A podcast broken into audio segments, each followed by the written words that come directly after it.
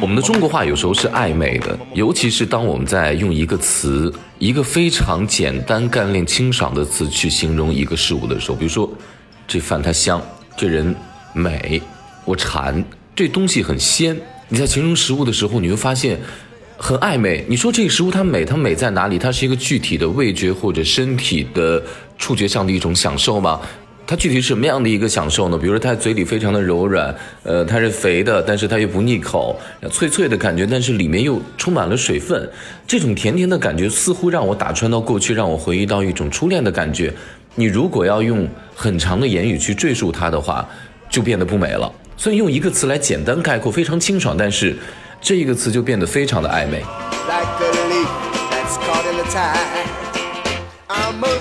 美食家，我最喜欢的梁实秋，他应该算中国最厉害的翻译家了，翻译英文嘛，帮咱们曾经翻译这个呃英汉大字典。他就说啊，就是说这个英文当中竟然没没有一个词可以解释中文当中的馋，就我馋了，哎呦，我这我吃这东西特解馋，没有，他找不出来，他甚至把他。所讲的这些个跟吃有关的文章，他用了一个词，他自己创造的派生词叫 etology，就吃的学问、吃的技术。先可能在之前讲过一期这谷氨酸的节目啊，被人们从海带当中提取发现了。从此之后，这种食物本身的谷氨酸，它的氨基酸释放出来的一种诱人的口感跟味道，我们把它称之为鲜。好了，鲜暂且有了一个比较明确的定义和感知了。可是香，还有馋，怎么来解读它？我们用什么样的词汇，或者用什么样的一种感受，让你能够明确的、直观的感受到？假如说你要给一个完全不懂中文的外国人来形容明白，他一个没有吃过的食物，它很香，它很这个东西吃完很解馋，你很难。那香是什么？呃，我昨天我们在录节目的时候呢，我们给这个节目组经常给大厨一些有时候算是难题。你比如说范九新大厨，他是威斯汀金融街亚洲旗舰店金城阁的这个行政总厨。我一直形容他北京人，酒店里擅长做的是粤菜，也就是说从北京往南，从广东往北。这菜他都能做，尤其是他上次给我做了一次这个回锅肉，里面竟然加了甜面酱，让我惊呆了。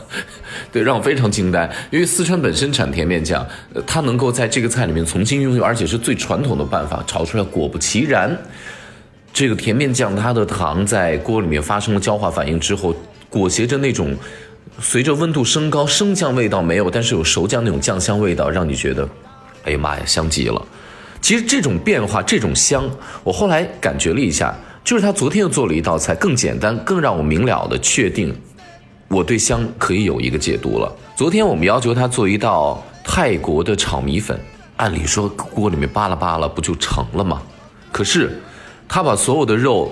开锅之后，把水关掉，再用水去划一下它，实际上形成一个低温的浸泡。这个时候，因为水在七八十度的温度，食材当中薄薄的鸡胸肉还有薄薄的里脊肉里面的水分不会因为高温而大量流失，也就是说在嘴里不会柴。拿出来之后没完，不能直接进锅里面炒，要放在一个平的煎锅里面，以最少的油。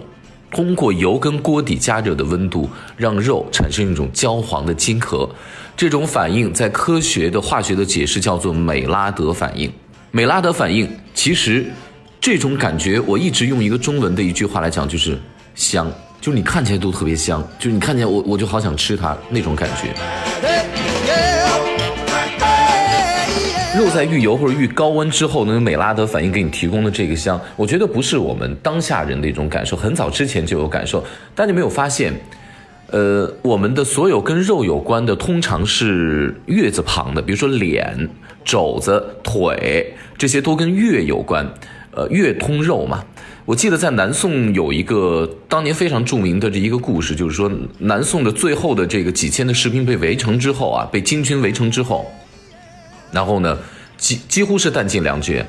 这个时候城里的所有的动物跟粮食都已经吃光了。那城里这些女人为了说好，我要让我的男人去保家卫国，要做最后的抗争，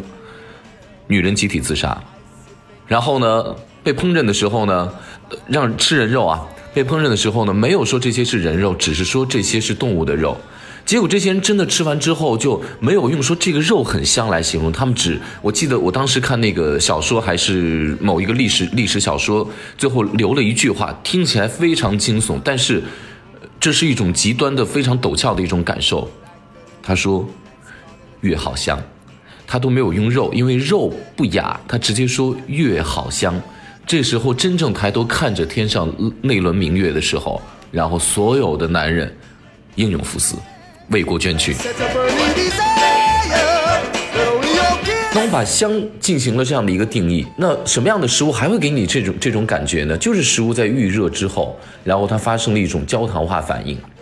美拉美拉德反应之后给你的这种直接的感觉。红烧肉是，我们烤的面包是，昨天把米粉它在水里面浸泡过之后，热水里浸泡过之后，先不要直接拿去去炒，让米粉。空干水，因为它在水里面、热水里面浸泡的时候，它大量的淀粉释放了。但释放这个淀粉好处是，它会为我们这个成熟提供帮助。但是坏处是因为淀粉的释放很容易扒锅，很容易糊。它索性放在煎锅里面，给它把这个米粉煎一煎，煎出美拉德反应的那个焦黄。这个时候淀粉预热之后释放出来的那种类似于我们小时候闻着的那种锅巴的香，就释放出来了。这个问题，第一个解决了粘锅的问题，在炒的时候；另外一个，在所有的食材汇集之后，他们本身都已经全副武装了，因为他们都各自进行了独特的烹饪。那一刻在炒的时候，你就发现大放异彩，百花争艳，你知道吗？各领风骚在锅里面。所以，一个极其简单的东西，如果它好吃，它绝对不简单，因为它一定是有它的科学道理的。香，我感受到了。那什么叫馋呢？我突然在品尝完那些个食物之后，我鼓了掌，然后我我就在安静的等的时候，在等节目结束的时候，我就突然间反应出来，我说我把这个一口米粉放在嘴里面，由于它水分已经被蒸发干了，它会迅速吸收我口腔的所有唾液，口腔唾液被吸干之后，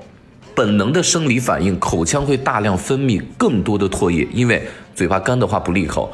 忽然间嘴巴又利口了。然后，当你在分泌唾液的时候，你发现你的味蕾、你的鼻腔、你口腔以及传输到你大脑中枢神经的那种的愉悦感，瞬间就在迸发开了。吃完之后，我就讲，我说我们一直没有办法解释什么叫馋。我吃完了这口米粉之后，我知道了，我解馋了。感谢各位收听《非吃不可》，我是韩飞。